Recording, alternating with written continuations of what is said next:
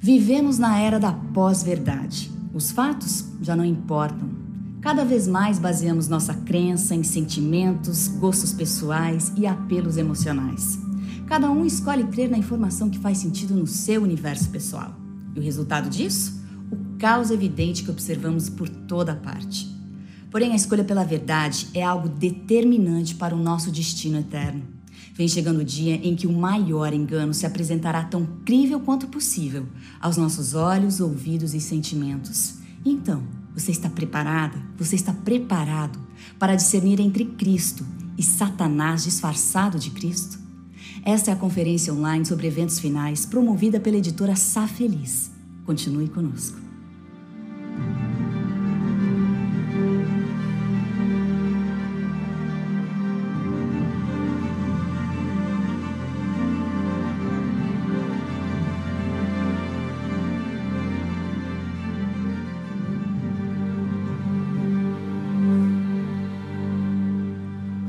Qual vamos falar logo mais ocorre um pouco antes da volta de Cristo e simula a segunda vinda de Jesus. Isso será algo tão avassalador que, se possível, enganará até os escolhidos. Mas você sabe o que significa esse evento? Como poderemos distinguir entre o falso Cristo e o Cristo verdadeiro? Por que Deus permitirá que esse momento aconteça? Para conversar conosco sobre essas e outras questões, recebemos Carlos Olivares, doutor em teologia e professor no Seminário de Teologia da Universidade Adventista de São Paulo. Bem-vindo, doutor. Talvez a maioria das pessoas esteja interessada em saber como será essa contrafação para ficar alerta. Mas antes de chegarmos lá, eu gostaria que você nos dissesse por que Satanás quer se disfarçar de Cristo. Bom, o inimigo quer fazer isso porque o desejo dele, desde o começo, tem sido é, é ser igual a Deus, é, ser uma realidade.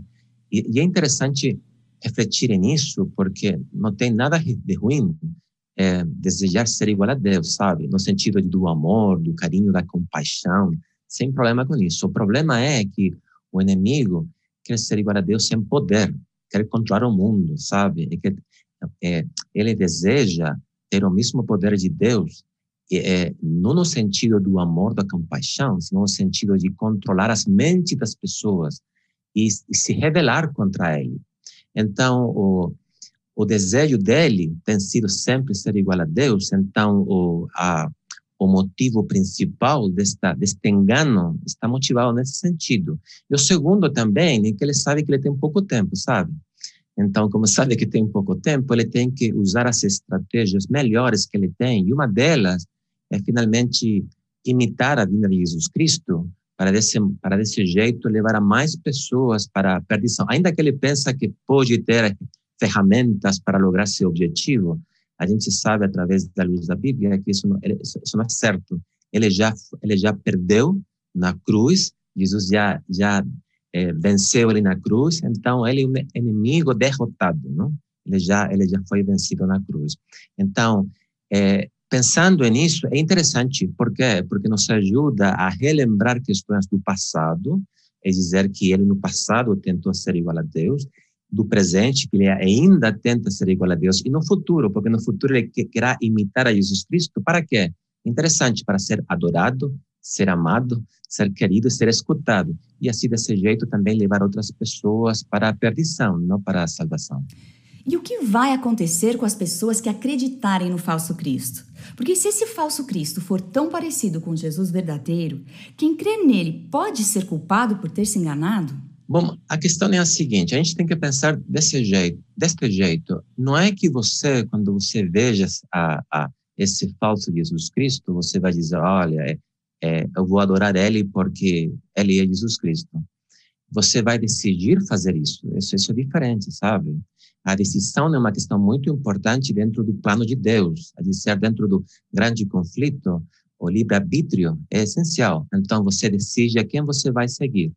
Então, se a Bíblia ainda está falando que não, que se não é, que se não é a verdade, você vai se convencer, é, você vai tentar se autoconvencer. Você pensa que isso é melhor para você, por muitas razões. Você pode pensar que isso é melhor porque a sensibilidade que você tem nos sentimentos, isso é interessante porque no mundo hoje, a percepção da vista, a percepção dos sentidos é essencial, sabe? Então você você fala assim, olha, eu vou acreditar se, eu, se eu assisto um milagre, não? Se tem um milagre ali, eu vou acreditar nisso.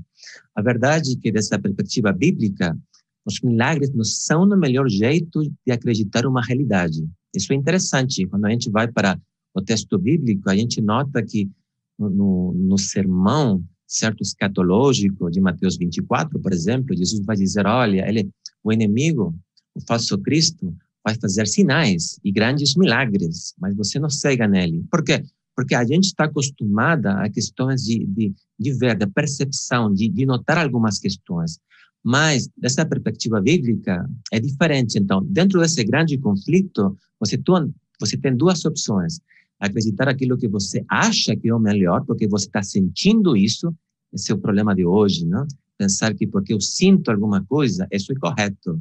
E também você tem a outra opção, que é o texto bíblico, o que você fala, o que Deus fala. Não tem milagre ali, tem um milagre no coração, tem milagres descritos, mas não os milagres que acontecem agora. E dentro dessa visão geral, você tem que decidir. Então, um grupo vai decidir seguir esse falso Cristo. Então, então a consequência disso, de algo que começou antes, não começa nesse momento, de fato específico, algo que começou como um falso relacionamento com Deus, uma falsa leitura da Bíblia, um falso engano que eu tenho no meu coração, etc. Ali eu vou decidir e tristemente, é muito triste, não para mim como pastor também, pensar nisso, as pessoas que seguem esse falso Cristo vão se perder. Por quê? Porque ele vai falar coisas distintas também. O diabo não fala a verdade, não? o diabo fala mentira. Então, se, se, se Deus fala, por exemplo, que o sábado é o dia de repouso, o diabo vai falar que não, que outro dia, nesse caso seria o domingo.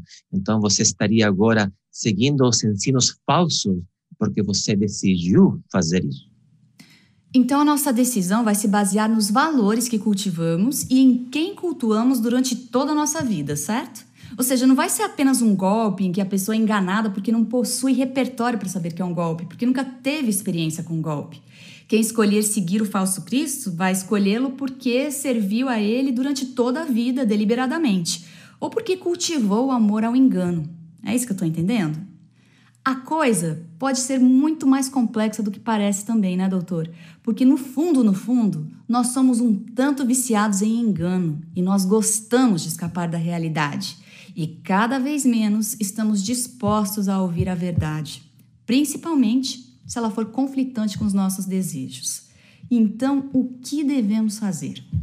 Bom, me parece que Jesus Cristo, ele, ele repete mais de uma vez uma palavra que a gente tem que decorar. É uma palavra que não é muito boa, de fato, mas é uma palavra interessante. É a palavra engano. Ele fala, eh, veja que vós não sejam enganados, não? O engano, a verdade, é uma questão que a gente tem que reconhecer que o engano é feito sem que a gente saiba que está sendo enganado. Esse, esse, é o objetivo do engano. É, por exemplo, para mim é interessante pensar nessa questão quando você pensa nos filmes, sabe? Você, você começa a chorar com um filme, você começa a rir com um filme, mas tudo isso é mentira, não é verdade. Eles vão parar a filmação e vão falar, olha aqui, a, a gente para agora, e essas, essas pessoas que apareciam no filme que se amavam, que estavam apaixonados, a verdade é que na, talvez na vida real eles possam ter, possam ter se odiar, sabe? Eles não gostam de eles, são inimigos talvez no coração. Então tudo isso é interessante porque você chora ali, está chorando, está sendo enganado, porque isso é, não? Está sendo enganado. Então, o melhor diretor de filmes é o diabo. Ele sabe onde apelar, onde atingir o coração da gente. Tanto assim que a verdade é que tudo tem que ver com sensibilidade. Isso é muito importante. O diabo apela muito a isso. Se você se lembra quando o diabo tentou Jesus Cristo, ele tentou com três questões. E essas questões tinham que ver maiormente com questões é, físicas, sabe? a questão da fome, a questão do poder e a questão de ver. Olha assim, olha, eu vou te dar tudo isto, tudo isto vou te dar, se você me adora. Então, as, as riquezas, o que a gente nota agora, a questão da droga, as drogas, certo? Tudo aquilo, isso é uma, uma visão que tem que ver com aquilo que eu estou sentindo, sentindo, sabe? Aquilo que eu sinto, aquilo que eu experimento, aquilo que eu vivo, aquilo que eu acho que me faz feliz, sabe? E, e, mais interessante ainda é que neste mundo essa questão da sensibilidade é feita muito rápida, não? Tanto assim que que eu, eu gosto muitas vezes de olhar isso com meu filho. Meu filho ele tem 11, 13 anos, então quando ele tem uma coisa que está durando muito, é, é, muito longa, sabe? Ele fica chateado porque ele quer coisas rápidas, sabe? Então o engano também tá tem, tem, tem, tem essa questão. Porque quando a gente vai para o texto bíblico, é uma questão que você tem que levar tempo, sabe? Não é uma questão de um segundo. Você tem que digerir ele, pensar nele, orar. Você não passa só um segundo, mais de um minuto, mais de uma hora para você ser é, enchido, sabe, pela palavra. Mas neste mundo de engano, de questões fáceis, rápidas, de questões de um segundo, agora é mais difícil. Então é verdade. O diabo sabe, ele sabe muito bem como atingir o coração da gente, como, como, como nos enganar. Tanto assim que quando a gente vai para a história de Eva, sabe? Isso é interessante. A história de Eva, ele teve até a perspicácia, teve até o conhecimento de levar ela para o pecado ainda quando ela não conhecia o pecado. Então, vai lá e começa a fazer isso. Olha essa, essa árvore, vou te dar isso. Então, as palavras as palavras, o jeito que ele fala. Isso é uma questão que vai acontecer quando o falso Cristo. E a linguagem interessante que ela fala. Ela fala que ele vai falar de um jeito muito lindo, muito suave, muito gentil, sabe? Assim, muito assim, do, do jeito que você gostaria que Jesus falasse para você, do jeito assim suave, não? Do jeito que ele, ele expressa, articula as palavras. Bom, ele sabe porque sabe que a gente gosta disso. E ele vai fazer milagres. Então a gente vai, olha, e que milagre pior? Pensa nisso. Pensa assim que você tem um, você conhece alguma pessoa que você amava muito, essa pessoa morre, e no fim do tempo essa pessoa aparece e fala, olha, tudo que te, ensinaram, tudo isso é falso. A verdade é que a imortalidade é real. E sabe que o dia não é o domingo, no sábado é o domingo. Então você vai receber essa pessoa que ama essa pessoa que você gostaria de ver outra vez, de palpar, de abraçar, aparece em frente de você. Então, o Espiritismo, tudo aquilo, tem uma relação direta com o plano de Satanás de nos levar para a perdição usando os enganos, enganos de todo tipo. E nesse sentido, o diabo é muito criativo, sabe? Muito criativo mesmo.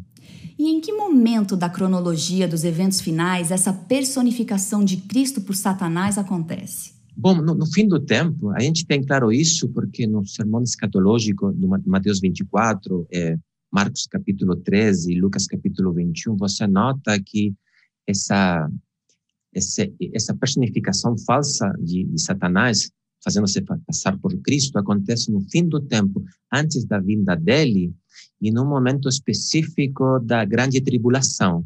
A verdade é que a gente não sabe especificamente quando no futuro, no mundo escatológico, mas a gente sabe que isso ainda não aconteceu. Por quê? Porque quando ele, quando aconteça ele, uma pessoa só, num grupo de pessoas, é verdade, através da história a gente tem tido falsos cristos, sem dúvida, sem dúvida. Mas este é um falso Cristo, não é plural, é singular, uma pessoa só vai aparecer e até a linguagem fala que ele vai vestido do mesmo jeito que da descrição de Jesus Cristo no Apocalipse capítulo 1 essa é, roupas assim que brilham, o jeito que ele vai, vai do cabelo dele, os olhos dele, é uma figura divina, entendeu? Então, é uma pessoa só que aparece, que começa a fazer milagres. A gente ainda não percebe isso, não percebe isso, porque é uma questão também que tem uma conotação mundial. E Deus vai permitir isso pelo mesmo. Por quê? Porque o, o jeito é que Deus quer que a gente decida. Não é que alguém decida por, pela gente. Então, esse é o momento final, quando a gente ainda vai ter a possibilidade de ser enganado. Por isso fala que ainda os enganados, os eleitos vão ser enganados. É porque é uma questão que ainda, eu falaria, que a porta de graça ainda não está fechada, ok? Porque ainda você pode ter a possibilidade de ser enganada ou enganado. Então, isso, isso é importante. Então, Deus decide permitir, em algum momento da história, que as pessoas possam decidir por si mesmas seguir a palavra de Deus ou seguir os ensinos do inimigo. E como eu posso me preparar para não ser enganada? É, bom, a base para tudo vai ser sempre e ainda é, e foi no passado e é e continuará sendo a palavra, sabe? A palavra de Deus. É dizer que a gente tem que ter uma uma questão eh, no coração. A gente tem que saber que a palavra de Deus é a melhor guia para entender os eventos finais, porque é a melhor guia para entender os eventos do presente, sabe? Então, do jeito que eu me comporto agora no presente, é o mesmo jeito que eu vou me comportar no futuro. É dizer, se Deus está me dizendo, olha, confia em mim, acredita em mim, é a mesma, mesma questão que vai acontecer no futuro. Agora, esse é um elemento. O segundo é que a palavra de Deus, ele falou uma coisa e isso não, não vai mudar porque aparece uma pessoa dizendo que ele é o Cristo e que ele mudou a lei quando quando ele esteve na Terra, ele não fez isso. Então, é uma questão importante. Onde que você vai pegar isso? Provavelmente na palavra. A palavra de Deus é a base da nossa fé, da nossa crença. É uma questão histórica, real, que aconteceu no passado e que é um fundamento para, nossa, para entender o futuro. Então, a Bíblia é importante, porque a Bíblia, por exemplo, me diz que Jesus, quando ele está falando, diz: olha, é, alguns vão falar que está no deserto, não vai lá.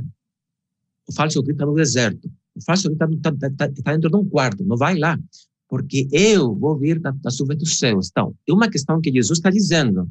É dizer que esse falso Cristo vai dizer, estou aqui, mas ele não veio do céu, ele, ele apareceu do nada na terra. Vai aparecer em diferentes lugares, esse linguagem fala. Ele não, ela não fala que vai aparecer em todos os lugares, mas a gente pode reconhecer que vai aparecer nos lugares mais importantes do mundo. Então, os lugares onde ele tem, o cristianismo tem uma maior influência, não? Se pensar na Europa, na, nas Américas, não? América do Sul, do Norte, etc. Ali pode, aparecer para mostrar que ele é. Mas as pessoas vão pensar que ele é pelo jeito que ele é, novamente, vão enfatizar isso, pela, pela fala, pelo jeito que ele faz milagres. Mas a palavra de Deus vai dizer, ele não é. Agora, outra questão que é interessante também notar é que ele vai dizer que ele ele está que, ele quebra, que, ele, que a gente pode quebrantar a lei, que a gente pode que, que a lei foi mudada, mas a palavra de Deus não fala disso. Então você tem duas, vamos pensar duas opções para notar que ele não é o verdadeiro Cristo. A primeira é o, de, o jeito que ele vem, isso é falso. Ele não vem dos céus, aparece na terra. E a segunda são os ensinos dele. É verdade. E Ellen White fala disso. Ele vai falar muitas coisas que concordam, que estão em harmonia com o que Jesus falou mas outras que não. Então, ele é espertinho. Então, ele vai misturar, porque isso que o nego faz, mistura a verdade com o erro. Coisa que é linda, mas ao mesmo tempo não é linda, não? Porque parece verdade, mas não é, não é verdade. Então, você tem duas, duas, duas fontes para anotar isso. A primeira é a, a vinda, não? E a segunda é o ensino. E todas essas duas fontes vêm da grande fonte. E essa grande fonte é a palavra, palavra de Deus. Então, me parece que o inimigo está está preocupado por isso, por isso a gente não tem tempo para estudar a palavra, sabe? Porque a palavra é a fonte. A gente, a gente é, tem vezes que ele fala que a Bíblia está errada, é porque a, a, a, Bíblia é a fonte. Então, ele está preocupado mais da palavra, se você nota disso. E isso é que tem acontecido por, por muitos anos dentro do cristianismo, é pensar que a palavra de Deus não é a palavra de Deus, sino simplesmente a palavra de homens. Porque se é a palavra de homens, então não tem verdade. Se não tem verdade, não é a melhor guia. E se, se não é a melhor guia, a gente pode ser enganada. Então, me parece que a base sempre vai ser a palavra. E Ellen White fala disso. Ellen White fala que o único jeito que a gente terá para saber se é verdade ou, se é mentira vai ser a palavra. Então, me parece que nesse sentido ela ela ela ela o que ela fala é muito lindo, sabe? Ela está dizendo, olha, vai lá na palavra volta para a palavra, encontra na a palavra a guia e a verdade para a sua vida, não só futura, também presente. Porque, me, me, e vou concluir com isso, porque me parece que é interessante muitas vezes que as pessoas falam, olha, no futuro vou ser fiel, mas a verdade você tem que ser fiel agora. A fidelidade começa hoje, não? Então, minha, meu relacionamento com Deus, minha leitura, meu estudo da palavra, não vai ter muito sentido no futuro, tem sentido agora no presente, para desse jeito estar preparado para os eventos que vão se desenvolver num momento da história que está muito mais perto do que a gente pensa. Encerrando a nossa conversa, doutor Olivares, qual é a mensagem que Deus está tentando nos ensinar hoje com esse alerta sobre esse último engodo em que Satanás personifica Cristo? A primeira coisa é estar preparado, não? Estar, a, a gente se prepara não por uma questão legalista, sabe? A gente se prepara porque tem um relacionamento direto com Deus. É dizer, minha preparação começa é, começando meu, meu dia com Deus, acabando meu dia com Deus. Minha, meu, meu relacionamento começa começando a estudar a palavra de Deus, sem dúvida, é, orando para Deus ainda mais, servindo o meu próximo também, isso é muito importante, servir aos outros, pregar o evangelho, é dizer minha decisão, não uma decisão futura, uma decisão do presente, quando eu falo agora, agora eu estou decidindo seguir a Deus, é, me, me, parece importante pensar numa questão que a gente não, não muitas vezes fala, mas a questão da, da, da igreja, não? A gente pensa, olha, a igreja está cheia de pecadores, eu não vou para a igreja. A verdade é que é, está cheia de pecadores porque eu também sou pecador. Então, a gente não tem que esquecer isso.